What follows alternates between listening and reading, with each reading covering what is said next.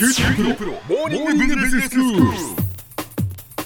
今日の講師はグロービス経営大学院の広瀬聡先生です。よろしくお願いします、はい、よろしくお願いします。えー先生が経営コンサルタントとして、まあ、たくさんの経営者の方と出会って、えーその中からその経営者はどういう判断をしているのか、えー経営というのはどういうものなのかというのを、まあ、研究してこられたそのお話をしていただいています。今日は先生どういうお話でしょうか？はい、ちょっと流れは変わりますが、数字というもの、数字は実はとても良い経営判断をもたらしてくれる、そんな話をしたいと思ってます。そうですかもう数字と聞くと途端になんかあー難しそうだなと思いますけれども、金系嫌いってみんな言いますもんね。はい、でも数字っていうのはとても大切なものなんですね。はい、その通りです。うんあの特にね自分自身がこう経営をする側に立ってこうビジネスを実際にしていくとどうしても人って立場とか会社間の力関係とか、うん。そういったものでこう判断をしてしまいがちなんですけれどもね、ええ。数字っていうのはそういう点ではとても偉大な存在で、はい。忖度っていうものがないし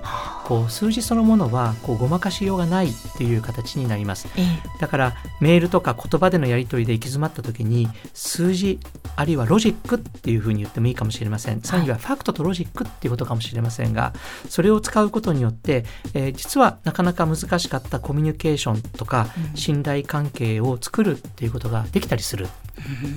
うん。そうなんですね、はい、先生何かこう例えばっていう話がありますか？これはね意外にたくさんあるんですよ。ほうほうあの例えば私があるコールセンターの会社でのこう役員をさせていただいた時の話なんですけれどもええ。こう外資系の大変有名な会社からねお仕事をいただくわけなんですけれどもね、定期的にこう安くしなさいとかねいろいろなこう無理難題を突きつけられましてね。はい。でこうどんどんどんどんこう我々自身のビジネスをしていく環境が厳しくなっていく、うん。もう利益もどんどん減っていってもはやもう赤字の仕事になってしまう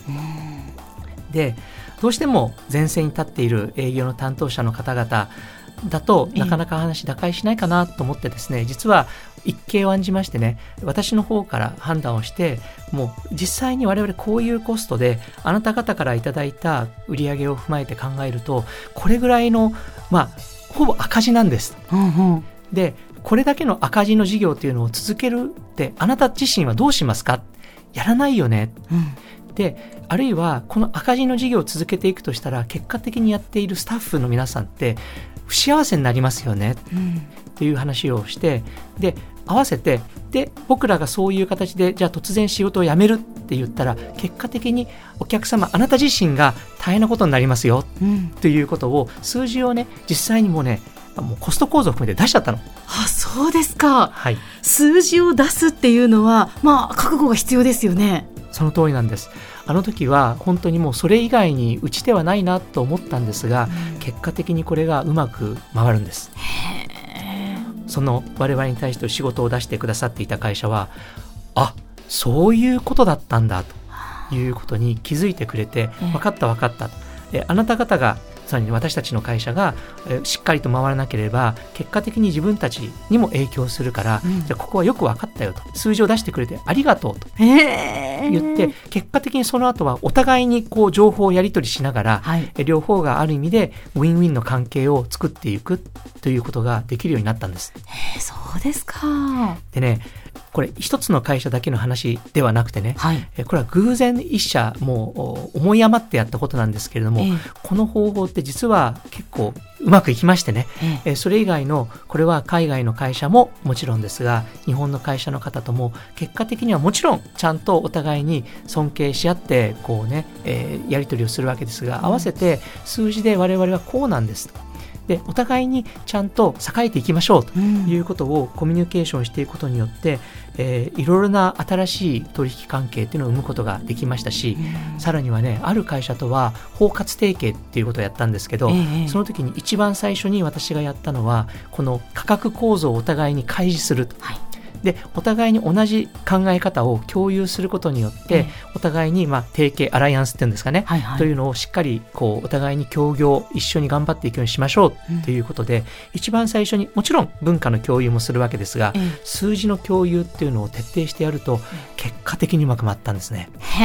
え。でも、あれですね、先生。数字はごまかしが効かないからこそ、やっぱり信頼材料になるっていうことですね。はい。あの、その前提は、やはりこの数字に一つ一つ意味をもたらして、うんずるい数字とか、鉛筆なめなめの数字とか、そういった数字を入れちゃいけない。うん。一つ一つの費用項目であり、一つ一つの売上の項目であり、その一つ一つにやっぱり意味がなきゃいけない。なるほど。例えば、自分の場合にはね、広瀬さんが出張します。はい。その時に往復の出張の交通費がいくらで、うん何泊していくら使ってっていうところも全部基本的にはその数字の中には答えられるように自分の中でこうある意味で数字と自分の姿とスタッフの皆さんの姿が見えるところまでやっぱり数字に対するこうある意味で誠実さ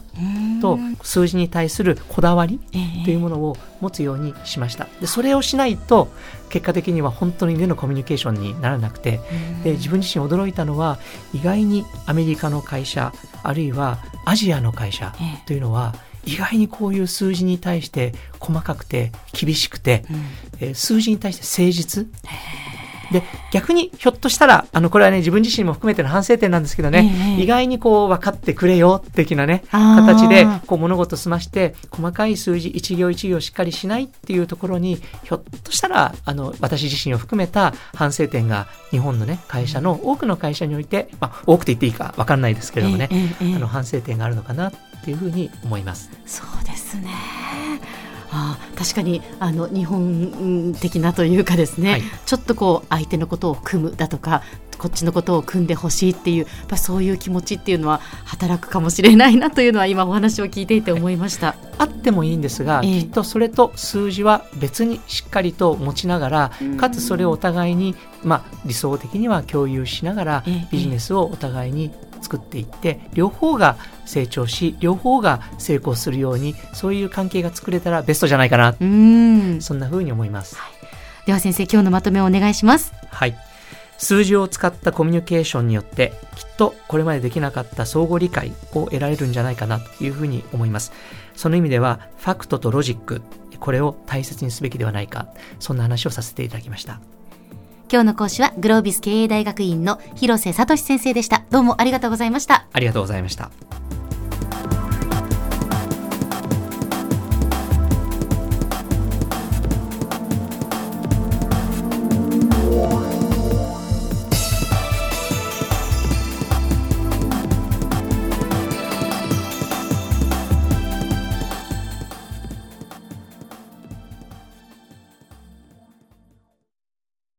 QT プロは通信ネットワーク、セキュリティ、クラウドなど QT ネットがお届けする ICT サービスです。九州中に展開した光ファイバー網を基盤に一番身近なビジネスパートナーとして九州の企業自治体の皆様をサポートします。詳しくは QT プロで検索を。